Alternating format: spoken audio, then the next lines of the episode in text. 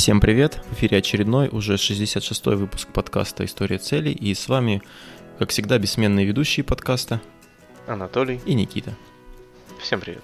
Сегодня мы решили вернуться к теме финансов. Оказывается, Никита, у нас про финансовую грамотность один из самых прослушиваемых подкастов. Ну, Да, не ожидал. Так что предлагаю поговорить о том, как приумножить нам с тобой наше богатство, которое мы получаем от слушателей.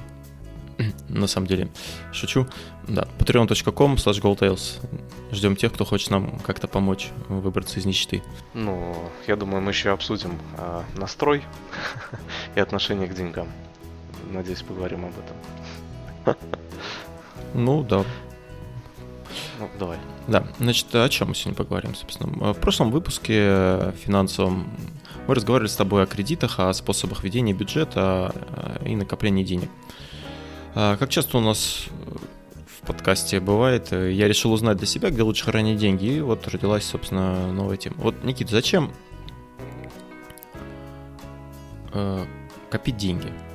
Вот есть такое мнение, что типа инфляция все съедает, да, если ну, там, кладешь на вклад деньги там или куда-то, или просто они у тебя лежат, то типа, ну, все дорожает, да, или процент, ну, то есть э, товары дорожают, то, то есть не проще ли жить сегодняшним днем, ни о чем не заботиться. Вот есть у тебя деньги, ты их прям прогулял хорошо, так ух, и все.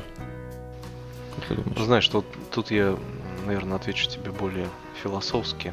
А, Вопрос не зачем копить деньги, а вопрос, нужно ли уметь копить деньги. Как ты Так. к этому от- относишься? Нужно ли уметь копить деньги? Да. М, Ну, я думаю, что нужно. Я и думаю, что нужно откладывать деньги, уметь. Э, Ну, ты, ты, ты к тому, что это еще не так просто, как кажется, велик. Это очень сложно на самом деле, и большинство, э, скажем так, населения нашей страны необъятной э, очень плохо умеет копить деньги. То есть, ну, ты, наверное, слышал фразу «живут от зарплаты до зарплаты», люди берут в долг, люди берут кредиты.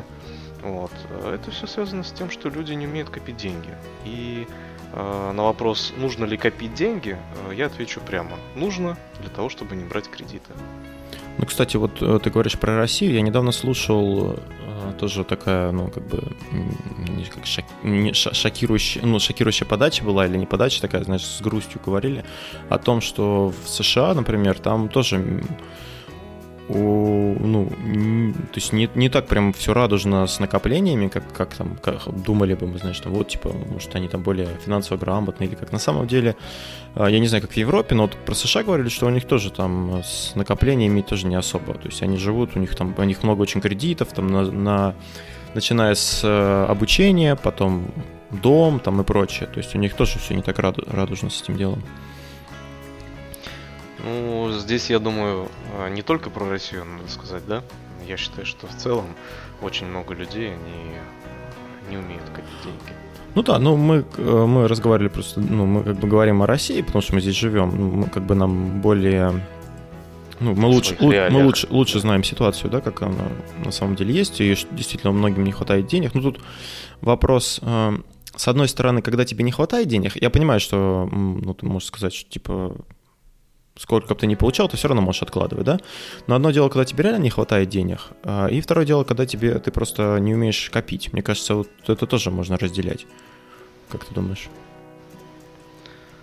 А, ну, я согласен с тобой в этом плане, то что бывают жизненные ситуации, когда у тебя просто а, банально нет денег. Но вот ты правильно сказал, в любом варианте, даже когда у тебя есть хоть минимальный доход, откладывать можно сколько угодно, даже вот просто один рубль отложить, да? Вот казалось бы, что для тебя отложить один рубль? Но тем не менее, даже вот просто банально от- от- откладывать каждый рубль, да, вот эту систему наладить для себя. Просто тупо один рубль откладывать. Ну, ничего это как бы для тебя не стоит откладывать один рубль. Многие люди это делают? Ну, а, знаешь, вот мне кажется, тут такая, может, психологическая какая-то э, уловка. То есть, кажется, ну что такое один рубль, да? То есть один рубль, ну смысл его откладывать, э, он ничего не, он ничего не решает. Да. Но там, где рубль, там и 10 рублей. А где 10 рублей, там и 10 рублей в месяц. А где в месяц, там неделю. А где в неделю, там и день. Вот. И, собственно, А задумавшись об этом, я, собственно, переборов себя, да, откладывая там энное количество рублей э, в день, я накопил себе на магнитолу, который стоил там в районе 24 тысяч. Ну, кажется, что, ну, что там рубль, да, на самом деле, вот, собираешь, я тоже собирал, от, от, откладывал, как я тебе рассказывал, то есть, э, кратную 100 сумму берешь, ну, если у тебя есть остаток, там, меньше сотни на карте, то откладываешь ее. Ну, купил что-нибудь, посмотрел, отложил. Вот я сегодня как раз пришел домой, э, ну, зарплату сегодня получили, я пришел, перевел деньги на, Тинь, ну, на Тиньков и, короче, раскидал часть э, зарплаты на, там, в инвестиции, в, на, в копилку, там, к ребенку на счет, ну, короче, как, как, как у меня там распределяются. А, и, есть такое смешное слово, пенсия называется, да? Многие вот, э, ну, не думают, что, что такое пенсия, да? А, типа еще рано, да, то есть вот, ну, ну, тебе это не коснется как будто, да, где-то это где-то далеко, это когда-то там сейчас, тем более с пенсией, непонятно, что творят, там то замораживают, то повышают возраст, да, ну, казалось бы, там тебе 30 лет, ну, возраст повысили там не через 25 лет выйдешь, а через 30 на пенсию, ну, как бы, да и хрен с ним, да, ну, я думаю, многие так думают.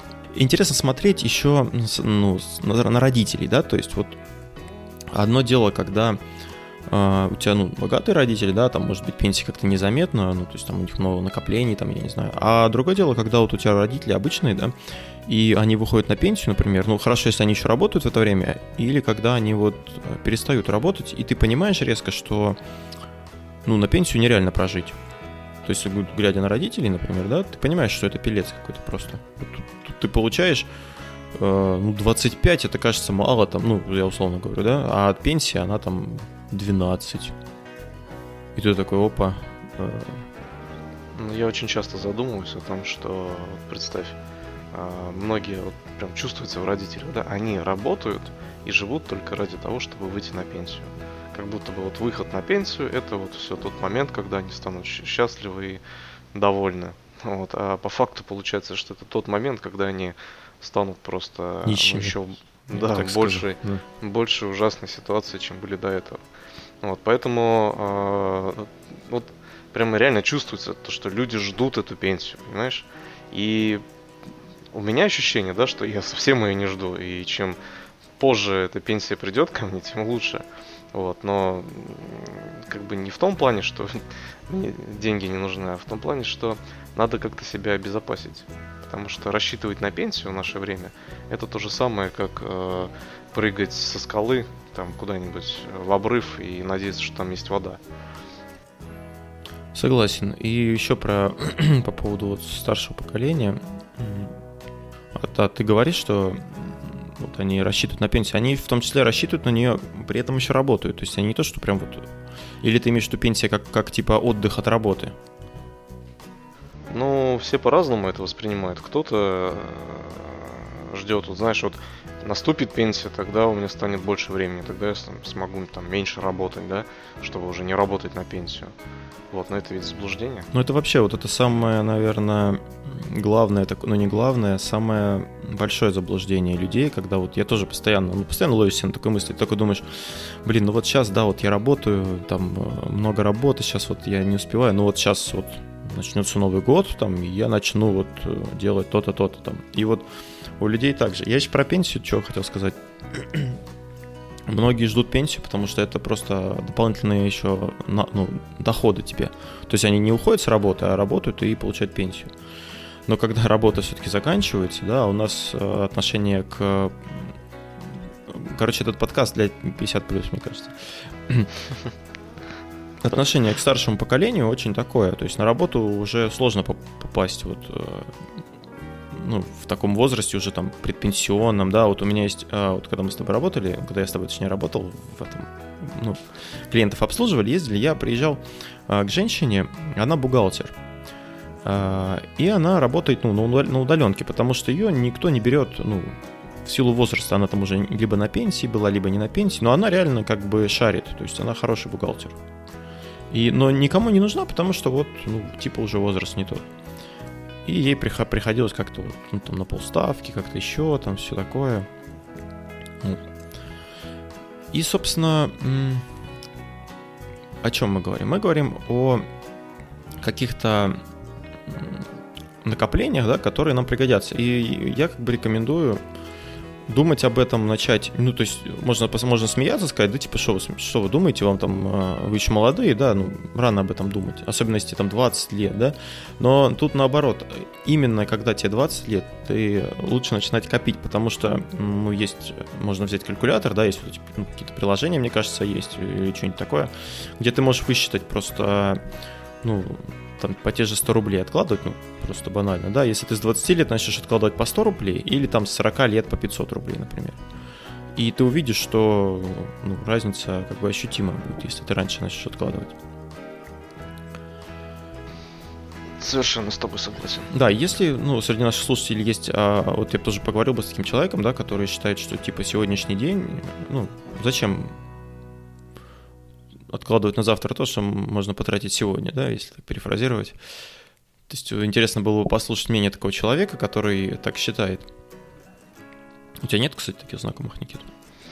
Я стараюсь в своем круге общения таких знакомых не заводить. Ясно. Ну, сегодня мы поговорим, на самом деле хотели поговорить о практических таких вещах. В принципе, достаточно банальные они. А, первое, то есть нам нужно понять, куда нам, ну, то есть мы, мы с тобой решили, что отклад... ну да, давай, от, откладывать да. это хорошо. Давай определимся, да, то, что мы поняли, что пенсию нам, в принципе, не надо на нее рассчитывать, и надо каким-то образом сделать так, чтобы, когда мы с тобой станем стариками, чтобы мы не обрекали своих детей на какую-то финансовую, излишне финансовую помощь для нас. То есть мы должны сформировать какой-то энный бюджет для того, чтобы мы могли на него впоследствии жить и, возможно, как-то еще чем-то даже помогать э, своим детям. Ну, как бы так у нас заведено. Ну тут, кстати, вот э, ты говоришь, как бы стариками станут. На самом деле вот эти откладывания, да, там инвестирование и прочее, если ты получаешь достаточно много денег, вот есть период какой-то возрастной, да, когда ты получаешь максимум. То есть там, по-моему, с, там, с 25 до 35, типа, ну не знаю, короче, там. Ну, такое сред, среднее значение, понятно, оно не, не отражает такого реальности. Вот. И ты можешь э, так распланировать, тут как бы опять ты же можешь планировать, да, как ты будешь откладывать, в зависимости от твоей зарплаты и твоего желания. И ты можешь распланировать так, что тебе ты можешь выйти на пенсию и не стариком, ты можешь выйти на пенсию в 50 лет, например. Ну, Такое может вполне быть, согласись. Конечно, нужно хорошенько поработать и грамотно все там вкладывать. Вот. Ну, собственно, самое очевидное место, куда можно положить деньги, ну, кроме как под подушку или там в, э, спрятать э, в шкафу. Э, я не прячу в шкафу, если что. А то сейчас нагрянут. Да. Шкафных дел мастера. Да. У меня большой питбуль дома, так что.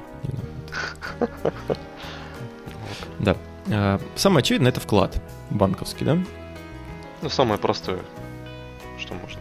Что можно сказать интересного о вкладе? Ну, вклад это понятная вещь. Кладешь деньги в банк под определенный процент. А есть ну, разные вклады, да, у разных банков там разные условия. В одних можно снимать деньги в любой момент, правда, при этом теряются проценты, да. В других нельзя снимать, но, например, процент чуть повыше может быть. А в одних можно пополнить счет, в других, э, как правило, тоже процент, наверное, побольше. Пополнять нельзя. То есть открыл на 3 года, положил там 100 тысяч и четко знаешь, какую сумму ты получишь. А в России вклады до миллиона четыреста тысяч рублей застрахованы. То есть в случае банкротства банка их можно получить обратно. А, никогда не сталкивался с такой ситуацией и не знаю, насколько это реально вообще быстро, но лучше, конечно, не сталкиваться с такой ситуацией. Тут важно понимать, что чем крупнее банк, как правило, да, тем меньше у него процент по вкладу. А чем рискованнее банк, тем выше процент. А, есть такое понятие, как рейтинг надежности банков. А, в принципе, можно посмотреть этот рейтинг и примерно сделать вывод, а, куда вкладывать стоит деньги, а куда не стоит. Конечно, в России э, такая у нас чудесная страна, что там гарантии стопроцентных никто не может дать, могут только, может быть, там госбанки, там типа Сбер, ВТБ, да, вот эти. А, и, к сожалению, коммерческих банков становится все меньше, но они еще есть. И есть, в принципе, хорошие банки, которые, например, тот же Альфа-банк, по-моему, крупнейший из коммерческих банков. Также вклады можно открывать в валюте. Но если вот э, рублевые вклады можно открыть... Вот у тебя есть, Никита, рублевые вклады? Нет. А хотя есть. Но это не по своей необходимости я его открыл. Не по доброй воле. Да, да, да. Ну, сколько, сколько там, процентов 6 или сколько? У меня, по-моему, под 6. Один. Один процент? Да. Классный вклад. А... Накопительный счет. Ну ладно, не, не важно. Странно, ну ладно. А, вот под 6%, да, например? Ну, там 6-5, так где-то сейчас, наверное, у нас средний. Ну, сейчас 6,5% это считается, что прям вот, прям круто, круто. То, вот, это, это рублевые вклады, мы с тобой говорим, да? А, да. Если открывать валютный вклад, можно, в принципе, в любой, ну не в любой валюте, там евро, доллары, да, то там процент типа 0,05. То есть э, большого смысла, я вот, короче, когда начал откладывать, я начал откладывать часть, ну, в инвестиционном своем этом, э, на инвестиционном счете, я начал откладывать часть денег в доллары и часть в евро. А потом я посмотрел и понял, что евро это вообще как бы тухляк. То есть вообще смысла держать денег в евро никакого нет, вот реально. Они не растут особо, они там, ну то есть процентов по ним тоже никаких нет. Купить за них тоже ничего нельзя, вот такого, ну, там, типа акций. Я, по крайней мере, не нашел. А, поэтому я как-то забил на это. Но рекомендуется держать вклады вообще в, разных, в разной валюте. Это называется диверсифика... диверсификация. Ну, диверсификация, это, наверное, имеется в виду все-таки не только валюту, да, наверное, но и разные источники. Или это именно валюта? Ну, Я... смотря к какому смотря к чему ты это относишь. То есть, если ты хочешь э, держать валюту, ну, держать э, деньги в разных инструментах, да, это могут быть э, инструменты какие? Это могут быть э, та же самая валюта разных стран, да, вот это могут быть там инвестиционные какие-то инструменты. Вот. И диверсификация, она подразумевает то, что ты держишь ну, ты равномерно распределяешь нагрузку и риски по разным этим инструментам. То есть взять э, тот же евро, доллар, рубль, да, это по сути э, инструмент хранения денежных средств. Золото еще. Например. Ну, ну например. Золото, ну, это уже металлы. Ну, это тоже как, как инструмент хранения денег. Нефть, золото, там, платина. Не, ну, ну нефть, нефть ты не купишь, ты можешь акции купить бы можешь вообще-то. Бочка нефти стоит, типа вот это, на черный день скопил. Ну, не, не физически, а... Не, ну я, я понимаю. Инструментально. Да, и э, тут как бы логично, что чем ну, более разнообразный у тебя пакет, скажем так, или как это назвать, э, ну, то есть, если у тебя все в рублях, да, условно говоря, например, случился там какой-нибудь дефолт, и все, и ты, короче, остался без штанов. Если у тебя часть в рублях, часть в долларах, часть в евро, то у тебя шансов на то, что ну, в случае какого-то ахтунга, понятно, что э, в любом случае, если что-то случится страшное, то что-то люди потеряют, все потеряют, да, деньги какие-то, ну, uh-huh. это как бы неизбежно, но у тебя будет гарантия, то есть если у тебя часть денег э, в рублях, часть э, в долларах, часть в евро, и, например, там Евросоюз развалится, и евро там упадет, например, то у тебя останутся еще две кубышки, которые никак не пострадают, а может даже вырастут за счет этого. Вот. Поэтому диверсификация это хорошая вещь. Ну, все советуют, в принципе, так, если послушать. Да, как мы все знаем, вообще государство, оно заботится о наших гражданах. Ну, то есть, ну, как заботится. Оно, ему нравится, когда мы видим, где хранятся наши деньги. Для этого они сделали такой инструмент, не знаю, насколько он хороший, но называется он индивидуальный инвестиционный счет. Звучит круто, но не очень понятно, да, Никит? Ты знаешь, что такое ИИС? Ну, как бы да. Будем называть его ИИС для сокращения, да? Угу. А, расскажи, чем, что такое ИИС, ну, да, вкратце. А, начнем с того, что чтобы а, использовать ИИС, нужно обратиться к какому-то брокеру да? Угу. Что подразумевает под себя индивидуальный инвестиционный счет? То, что ты открываешь какой-то счет, и в этот счет начинаешь э, закидывать деньги. Вот, и через этот счет ты можешь э, купить какие-то ценные бумаги. Вот, и суть в том, что через этот счет ты можешь э, возвращать выплаченные налоги. Вот, при, ну, при соблюдении определенных условий. Есть смотрите, если сравнивать с вкладом, да, вклад открывается в банке, а инвестиционный счет, он открывается в брокерской организации. Часто очень у банков есть своя организация брокерская, да, которая может вам открыть ИИС. Но по факту как бы банки не связаны никак с этим. Поэтому, в отличие от вклада, ИИС, он никак не застрахован. Если вы на вклад положили деньги э, и забыли, там проценты капают и все, то в ИИС нет никаких процентов. То есть ты положил деньги, и ты сам распоряжаешься, что с ними дальше делать. А, можно вкладывать, как Никита сказал, в акции, облигации, ценные бумаги, да? Есть еще брокерский счет, а, где, в принципе, можно делать то же самое, но на этом брокер сходство с брокерским счетом заканчивается. То есть ИИС это немножко другая вещь. Про, о брокерском счете, я думаю, мы поговорим отдельно еще, про инвестиции и брокерский счет. А, чем, какие еще особенности есть у ИИС? А, ИИС открывается как минимум на 3 года. А, вы можете закрыть его раньше, да, если очень нужно, но так же, как и со вкладом, вы потеряете часть э, плюшек, а, о которых мы скажем дальше. Также у ИИС есть максимальная сумма, которую вы можете на него положить. Это миллион двести тысяч рублей. При этом а, вы можете положить не более 1 миллиона рублей в течение года. Также еще есть ограничение, у одного человека не может быть открыто более одного ИИС. Если вы открыли его в другом банке, то вам в течение месяца нужно закрыть его в предыдущем банке. Точно так же, если у вас есть счет у брокера, то нельзя превратить его в ИИС. Я, кстати, когда об этом узнал, немножко расстроился, потому что м- я думал переделать свой счет в ИИС, но я, честно говоря, отказался от этой идеи. А,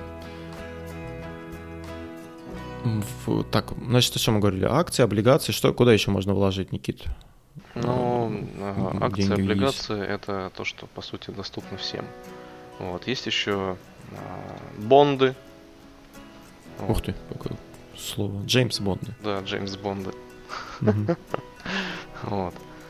А, есть а, ETF, ETF какие-нибудь, да? Да, Сейчас да, да. непонятные слова пошли.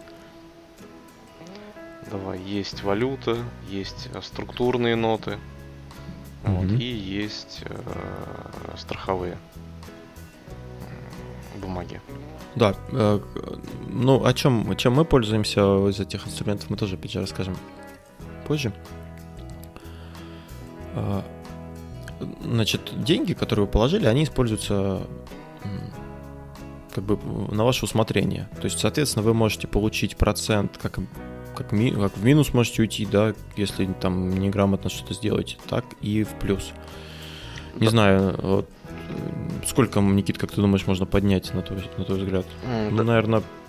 Здесь нужно э, важную вещь э, как бы акцентировать на нее. То есть э, любой доход связан с рисками. И чем выше э, возможность получить какой-то доход, соответственно, тем э, выше э, возможность риска понимаешь, о чем я. Угу. Да. Вот. О чем это говорит? О том, что а, если ты денежку хочешь а, положить на вклад, да, вклады, по сути, у них тоже есть риски. То есть то, что банк обанкротится, то, что а, в целом какая-нибудь инфляция произойдет, да, как было вот а, в наше время в нашей стране. Вот. И а, скажем так, вклады это менее рисковые инструменты для капитализации. Вот. Но, опять же, за счет того, что они менее рискованные, они и менее доходные. Вот. Есть э, брокеры, да, и есть э, различные э, биржи, на которых эти брокеры торгуют бумагами. Вот. Соответственно, э, любая торговля, она также связана с рисками, то есть купит, не купит. И когда человек открывает себе э, у брокера брокерский счет, он тоже, скажем так, начинает торговать. И эти торги, соответственно, он берет на себя э, полностью все риски по тем ценным бумагам, которые он приобретает. То есть, э, вложив, к примеру, 100 тысяч рублей, вот, э, есть э, различные стратегии заработка на э, биржах, то что можно зарабатывать до 300% в год. Как бы, ну, некоторые зарабатывают даже больше. Вот, казалось бы, да, что такое 6% и 300%? Вот. Mm-hmm, а, нормально. Да, но опять же есть и риски, что ты эти 300% можешь и потерять при неграмотном, при неправильном э, стратегиях ну, и при различных, скажем так, ситуациях, которые происходят вовне.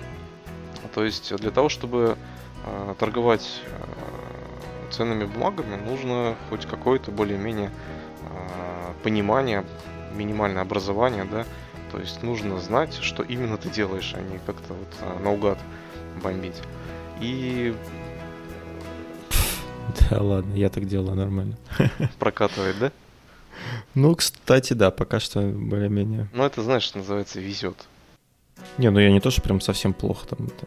Но да, но об этом. Я вот еще хотел спросить, э, точнее уточнить. Вот ЕИС, ну как и брокерский счет, да, в чем его такая принципиальная да, особенность? Это в том, что тут человек сам должен ну, следить за своими деньгами. Вот у нас в отличие от Америки, да, ну, мы платим налоги всякие, да, э, через работодателя. Ну, помимо там какой-нибудь машины, квартиры, то есть вот сколько ты получил зарплату, ты платишь э, налоги, и ты не видишь, по сути, куда уходят эти деньги. Я уже, может, говорил об этом. А, и то же самое пенсия, да, то есть ты отдаешь государству деньги, что они с ним делают, э, там, ну, считали, то есть если ты вот там с, с скольки там, с 18 лет, ну ладно, не с 18, с 22 лет, да, после института начал работать, там получаешь энную сумму денег, и до пенсии ты зарабатываешь, ну, а, а, отдаешь в пенсионный фонд там огромное, короче, количество денег.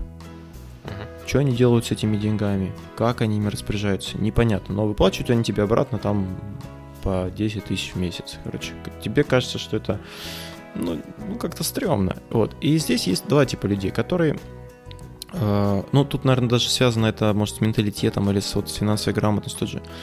Вот я бы хотел, да, например, для себя, чтобы мне возвращали, ну, чтобы я получал всю день, всю сумму. Ну, дайте мне всю сумму денег, я сам, я сам как бы для себя решу, какая у меня будет пенсия и куда я ее положу, правильно? Uh-huh. То же самое с налогами касается. Когда ты не понимаешь, на что идут деньги, то есть ты там что-то, точнее, не то, что не понимаешь, ты не видишь этих денег, да, а, вот у меня знакомый есть, он юрист. Вот они платят сами. Ну, они как типа, ну не ИП, да, а... Короче, сами они должны налоги подавать налоговую документы. Да, и тут ты понимаешь уже, ты видишь, ага, Дюш, нифига себе тут сумма денег, куда, как вообще, что, на что они идут? И ты начинаешь задавать вопросы, как бы, на что идут эти деньги, как, почему так много, да, и прочее. И а, то же самое с ИИС. Ты можешь э, положить на счет, да, и ну, как бы там, ну, капают, да капают проценты, а можешь э, посмотреть, куда вложить, но от тебя требуется ответственность определенная. Так же, как и если бы ты получал все деньги, ты можешь их просадить, да, и у тебя на пенсию ничего не останется. Ну, если гипотетическая ситуация, если тебе пенсию бы ну, давали сейчас деньги, да, не отчислялись бы они. Вот. Э, и с ИИСом также, то есть ты должен думать тут. Можно Опять же, есть разные стратегии, ну, мы, наверное, об этом тоже потом поговорим. Есть там, ну, как Никита сказал, можно 300% зарабатывать, можно зарабатывать, э, ну, там, 10%, например, да. Но это все равно больше, чем вклад. Вот, поэтому, в принципе, считается, что э, инвестиции, они, ну, более выгодные, чем вклад. Они более рискованные, но более выгодные за счет этого. Ну, опять же, по поводу э, инвестиций, да, вот, э, казалось бы, 6,5% сейчас предлагают э, банки вклады, да? Но, mm-hmm. по сути, с тем же, ну, практически с тем же уровнем риска э, ты можешь свободно зарабатывать, э, ну, скажем, не зарабатывать, а э, умножать свой доход в инвестициях на 12%. Вот. А ИИС, он позволяет э, зарабатывать до 25%. Ну, опять же, при соблюдении всех условий. Да, и еще есть такая фишка у него, это, собственно, ну, для чего он, наверное, сделан, я не знаю, ну, не, не то, что для чего он сделан, а его особенность, да, скажем так, что отличает его от обычного инвестиционного счета, это то, что по окончанию периода налогового, ну, год там или ну, год, да, ты получаешь э, сумму в размере 13% от суммы, которую ты внес э, за этот год э, на, на этот счет, но не более 52 тысяч рублей. А максимальная сумма для налогового вычета э, это 400 тысяч рублей. Да, при условии, что ты эти деньги официально заработал. То есть то, что ты заплатил с этих денег за этот год налоги. То есть если ты зарабатываешь 100 тысяч рублей в месяц, да, и кладешь на ИС там 20 тысяч рублей в месяц, то ты можешь только с 20 тысяч рублей в месяц а, оформить вычет. Если ты зарабатываешь 20 тысяч рублей в месяц и кладешь по 100 тысяч рублей в месяц, то ты можешь вычет а, забрать только с 20 тысяч рублей. Только с тех денег, с которых ты заплатил налоги. Ну, не с 20 тысяч, а сумма на, за год. Это ну, суммарно, да, да, да. При условии, что а, не больше а, той суммы, которую ты официально сейчас... зарабатывал. Я сейчас представил, а, ты зарабатываешь 20 тысяч, откладываешь 100 тысяч. Как-то так сложно это. Но ты пойми да. то, что есть а, официальная зарплата, а есть э, ну, да, да, да. неофициальная, да? Да, я понял о чем-то.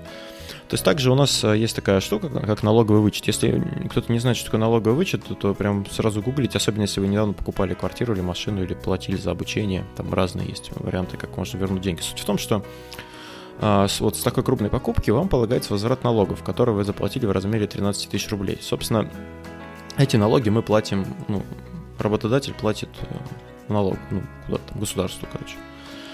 А, вот 13, когда зарплату считаем, официально, неофициально, да, обычно 13% отнимаем, вот это как раз они и есть. И если вы купили квартиру, например, за миллион рублей, да, то вам полагается вычет э, в размере 130 тысяч рублей, но не более 400 тысяч, как мы уже сказали. Да? Тут, да, важно, чтобы у вас был официальный доход, э, причем чем больше доход, тем э, больше, ну, быстрее, точнее, вы получите. Потому что вот у меня была ситуация веселая с женой. Мы купили квартиру и начали делать вычет. Получилось, что в этот момент э, у меня супруга была в декрете, и я подумал, подумали, типа, о, ну, она в декрете будет, она ну, получать ничего не будет, но меня оформим. А я, ну, в то время работал, ну, на госслужбе, ну, не на госслужбе, ну, короче, там нормально было. А потом я перешел э, в другое место, и там э, получилось, что у меня маленький доход был. И э, в итоге я 80% А, ну, мы поделили, поделили, короче, я получаю 80% от этой суммы, жена 20%. Жена, как вышла из декрета, она там в первый же месяц, в первый же год, короче, получила эти 20% сразу же там ей дали. А я, короче, до сих пор еще получаю по, по, по, по чуть-чуть э, с этого вычета. Поэтому тут надо тоже надо думать, как, как на кого оформлять, если вы там на кого-то это получаете и прочее. Вот, Никита, ты не делал вычет еще? Ну, мне это только грозит. Я вот сейчас собрал документы, нужно. Угу. Оказывается, что вычет можно подать только по месту прописки. То есть, если вы из региона и проживаете в городе, и вы такие довольны пришли в налоговую, хотите в налоговую подать документы на вычет, то вам скажут, дорогой товарищ, дуйте к себе в регион, и там эти налоги, а, и там эти вычеты подавайте. Вот. Но, благо, прогресс не стоит на месте, и сейчас можно оформить это все а, онлайн вот, через личный кабинет э, налогоплательщика. Вот, соответственно... Шо, вот эта дичь с, вып... с пропиской вообще просто меня убивает. Как бы какая разница, где ты прописан? То есть, Когда ну... ты прописан, то ты налоги платишь, э, грубо говоря, по прописке. То есть все налоги, которые проходят, ты платишь их в себе э, ну, в область, в район, ну, по сути, в район. Угу. Вот, или в город. И, соответственно, если ты хочешь получить вычет, то ты должен получить вычет из бюджета а, того, ну, грубо, населенного пункта, где ты прописан. Mm-hmm. Куда ты заплатил налоги. Ну, понятно. Но все равно, мне кажется, сама идея прописки и прикрепления какая-то странная. Ну, ладно. В этом какая-то есть логика, да, судя по твоему объяснению. Значит, после того, как подали, подали документы... Кстати, Никит, ты сам, сам делал документы на вычет? Или ты еще только собираешь, пока еще ничего не делал? Ну, я попросил бухгалтера, который мне сформировал э, справку. Не, ну справка это понятно. Там ты же можешь подать, э, ну вот как вот на работе рассказывала девчонка, ты можешь сам документы, ну, сам пойти в налоговую там или там через сайт как-то и заполнить форму определенную и подать сам на налоговый вычет документы. Ты еще просто этим не занимался. Я да, еще онлайн да, не занимался. Я а. только, только Просто я как бы, ну, у меня лень, я просто иду в организацию, которая это делает, плачу им там тысячу рублей, и они мне делают документы, и все, как бы, от мне ничего не требуется. Мне просто потом деньги на счет приходят в течение года, и все.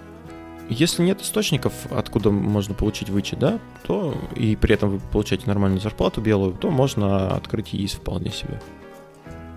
То есть, вот как мы, ну, пример, опять же, если вернуться, да, вы кладете на ИИС 400 рублей, 400 э, тысяч рублей, а, и при этом вам суммы приходит 13% вычета, но максимальная сумма 52 тысячи рублей. Соответственно, если посчитать, да, ну, если вам позволяет получить 52 тысячи рублей в месяц, то, а, ну, можно рассчитать общую сумму, которую вы получите с ИИС по, по, ну, за вот э, этот, за расчетный период, за который он открывается. То есть это 3 года, получается, это 156 тысяч рублей получаете. Если, ну, это, это максимум, сколько вы можете получить с, с помощью вычета в ИИС. Ну, в принципе, ну, нормально, мне кажется, да, Никита? Ну, да. Ну, это при условии, что вы положите миллион двести туда. Ну, да. Плюс еще процент э, с операций. То есть те операции, которые вы производите там с акциями, облигациями, я вот только не знаю, как сумма считается. Оно как бы, ну, не знаю, вообще, честно говоря. Ну, то есть, условно, ты положил ты можешь положить э, максимум миллион рублей в год. А если у тебя за счет облигаций повысилось, это как бы не считается? Или как, как это? Не, не знаю насчет этого. Но имеется в виду то, что а, объем пополнения в год. А сколько у тебя mm-hmm. там денег? Ты же не будешь там а, миллион рублей в год ложить, и у тебя должен остаться миллион рублей каждый год, чтобы ты их этот миллион снимал. Ты один миллион положил в год, э, и в следующий год ты еще миллион положишь. У тебя будет уже 2 миллиона. Ну, правильно? Ну, там, там вот это как бы момент сложнее, я, насколько я понял, максимальная сумма миллион двести ты можешь положить. Просто ты можешь положить в первый год миллион, получается, а во второй год, наверное, еще 200 тысяч. И все как бы. И Серьезно? все остальное, э, да. Что, там, там это, ограниченная сумма. Я этот момент, честно говоря, не, не, ну, если не, у нас есть специалисты среди слушателей, то напишите в комментариях э, насчет этого. Потому что я так почитал, что миллион двести максимальная сумма. Есть еще про нюанс, э, но это, в принципе, в брокерском счете тоже есть. Э, то, то есть э, с вас берут налог с прибыли, которую вы получили за работу с ценными операциями, с ценными бумагами. То есть если вы... Ну, Хочешь прикол расскажу? Давай. Вот, смотри есть такая интересная. А, вот очень много тонкостей, очень много нюансов, да, которые тебя подстерегают вот при инвестировании. Вот, опять же, чем хорош э, вклад, то, что ты положил деньги, вот, и с этого дохода, по сути, ты никакие даже налоги не платишь. Это, это как плюс, так и минус, то есть как посмотреть. Да, да, mm-hmm. да. То есть это зависит от людей, ну, которые на что рассчитывают. Кто, ну, кто, кто на что рассчитывает, да. Ну, вот. И такой интересный момент выяснился. Вот э, есть доллары, да? Угу. Вот смотри, ты положил 1 доллар. Ну, грубо говоря, купил себе 1 доллар. Он стоил 60, ну, 60 рублей. Вот, через некоторое время он стоит 65 рублей, да? Так. Вот, э, ты решаешь, что пора бы этот доллар продать и конвертировать его обратно в рубли. А как думаешь, что происходит? Mm. Смотри, ты когда покупал доллар, ты заплатил за операцию. Да. да. То есть ты брокеру заплатил за то, что он э, конвертирует эту валюту. Вот. Когда ты продаешь, ты также платишь э, за операцию. Да. Это процент. Но ты еще и должен заплатить налог за доход с этой операции. Mm-hmm. Да. И самое что интересное, что этот налог ты должен, ну, ты э, справку о доходах должен подать самостоятельно. То есть брокер не, ну, по крайней мере, наш с тобой, он не учитывает эти э, налоги. И, ну, то есть мы с... так. Да, мы должны самостоятельно подать э, справку о доходах, чтобы нам этот налог включили, и мы его оплатили самостоятельно. Вот черт. Вот. Если ты продаешь доллары, да, ну, такой счастливый, mm-hmm. ты купил доллары, они подросли, ты их продал, и ты в течение года эту справку не подал, потом через год ты решаешь открыть себе ИИС, то, э, соответственно, налоговая служба проверяет все твои операции с ценными бумагами у брокера. Тут оп, оп, И оп. опачки, нифига себе, а ты-то налог не заплатил, ты декларацию налоговую не подал с этого дохода. И знаешь, что происходит? А, тебе Ну, впендюривают что- штраф и еще а, процент за просрочку за каждый день. Пени. Пени, да. И ты такой, ё-моё, нахрена я этот ИИС открывал? Так, ну подожди, то есть хочешь, ты хочешь сказать, вот у меня сейчас открытый инвестиционный счет. Я думал, честно, что мне придет какое-то уведомление, типа вот вы ваш, вы там заработали столько-то денег, и вы должны заплатить такой-то налог. То есть этого не будет? Не. Так. И как ты с этим борешься? Как с этим жить? Я, я не открываю ИИС. Не, подожди, причем ты ИИС? Ну, а в обычном брокерском счете такого нет? Что именно? Налога на прибыль. Да, он есть. Налог на прибыль с ценных бумаг. То есть ты предлагаешь его просто не платить, потому что ты не связываешься с налоговой или как? Короче, смысл какой? Здесь есть тонкость. Вы меня сейчас не слышите, я вам это не говорю. А, и Так. все, что я говорю, это все мой пьяный бред. Я А, заткнул уши. Да, Мгм. короче, смысл в том, что если вы э, покупаете э, доллары дешевле, продаете дороже, а потом с этого декларацию не подаете, это остается просто на вашей совести. Вот. И если рано или поздно это каким-то образом э, вскроется, то, соответственно, вам нужно будет э, выплатить э, вот то, что я перед этим сказал. Это, возможно, какой-то штраф, возможно, какие-то пени, ну и, соответственно, сам налог. Вот. Э, Но при условии, что это всплывет. Вероятность при открытии ИИС повышается. То есть проверит себя, не проверит себя, тут уже как бы на, устроение, на усмотрение э, налоговой службы. Вот, но такая вероятность есть. Поэтому это надо учитывать. Так, ну пода- подожди, подожди, ты меня сейчас это, рас- давай представим ситуацию, Мгм, когда мы законопослушные граждане, да, мы что законопослушные граждане, мгм. и мы хотим, я хочу заплатить налог. Как это сделать, ты знаешь? Ты запрашиваешь у своего брокера отчет. Он предоставляет прямо в личном кабинете. Можно э, запросить э, отчет о доходах. И, соответственно, ты смотришь, э, какие у тебя были доходы, какие налоги тебе надо заплатить, и в размере этих налогов подаешь налоговую декларацию. А сколько процентов, не знаешь? Ну, 13%. Типа же налог на прибыль 13%? Да. Да ну нафиг. Видите, слушатели, даже ведущие знают что-то новое. Региональная ставка потолога на 17%. Се- Е- 17? Ё-моё, Ага, окей. это грустно. Кажется, я тебя расстроил, да? Не занимайтесь инвестициями, ну нахрен, короче. Тут еще налоги могут надо платить. По- Поэтому я и говорю, а, инвестиции, конечно, здесь э, есть возможность реально заработать, вот, но если вы а, не знаете всех тонкостей или хотя бы вы не проконсультировались, для чего вообще нужны а, консультанты инвестиционные, да? Люди, которые Мгм. тебе обо всем об этом расскажут. То есть они тебя, скажем так, оберегают от э, непредвиденных расходов из-за из-за твоих незнаний. Вот. А если ты э, как бы ну, незнание это не ограждает тебя от ответственности. Да-да, еще прикол, вот смотри. А, допустим, у тебя в портфеле есть какие-то бумаги, да, которые ты купил за доллары. Ну, к примеру, там какая-нибудь акция, там, Тесла, Ну, да? так. Ага. Вот. Тесла может выплачивать дивиденды ну, по усмотрению компании. Ну, представим, что она их выплачивает. Соответственно, а, есть э, такая бумага, которая а, подтверждает, что ты не резидент э, США, и э, с дивидендов, если ты эту бумагу не подписал, то ты э, платишь автоматически 30% налога. Мгм. Ну, вот дивиденды пришли тебе, ты с них автоматом выплачиваешь, то есть брокер с тебя удерживает 30, ну даже не брокер, а брокеру приходит уже с удержанием этого а, налога доход. Вот, и ты как бы такой не паришься. Вот. Ну, опять же, там какие-то нюансы есть, но я, честно говоря, не вникал. Если же ты подписываешь эту бумагу, что ты не являешься резидентом, то у тебя а, удерживается не 30%, а 13%. Но Мгм. 10% из них э, выплачивает э, брокер, как твой налоговый агент, и 3% ты должен выплатить самостоятельно. Короче, да. Что-то я приуныл. Эм, Дорогие слушатели, на этой позитивной ноте. Да, тем не менее, несмотря на то, что вы здесь услышали, э, вы должны понимать, что все равно нужно откладывать. Ладно, давай сейчас не будем э, говорить про э, неприятные Грустно. моменты, да, потому что я так да, понимаю, мы это все вырежем. Все эти неприятные моменты, они складываются только из-за нашего незнания, неведения.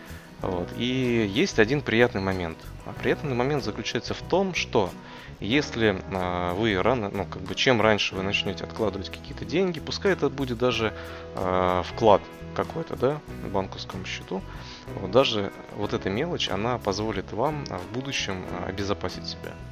То есть э, те деньги, которые вы отложите, они в будущем вам э, помогут решать какие-то сложные жизненные ситуации. И э, есть проблема у нашей страны в целом, у нашего населения, то, что очень низкая финансовая грамотность. То есть люди не э, формируют э, свои финансы, скажем так, э, не планируют свои финансы и не разрабатывают никаких стратегий финансовых. Вот. И за счет этого люди в, какой-то мере могут попасть в ту ситуацию, когда ну, всякие разные жизненные ситуации бывают.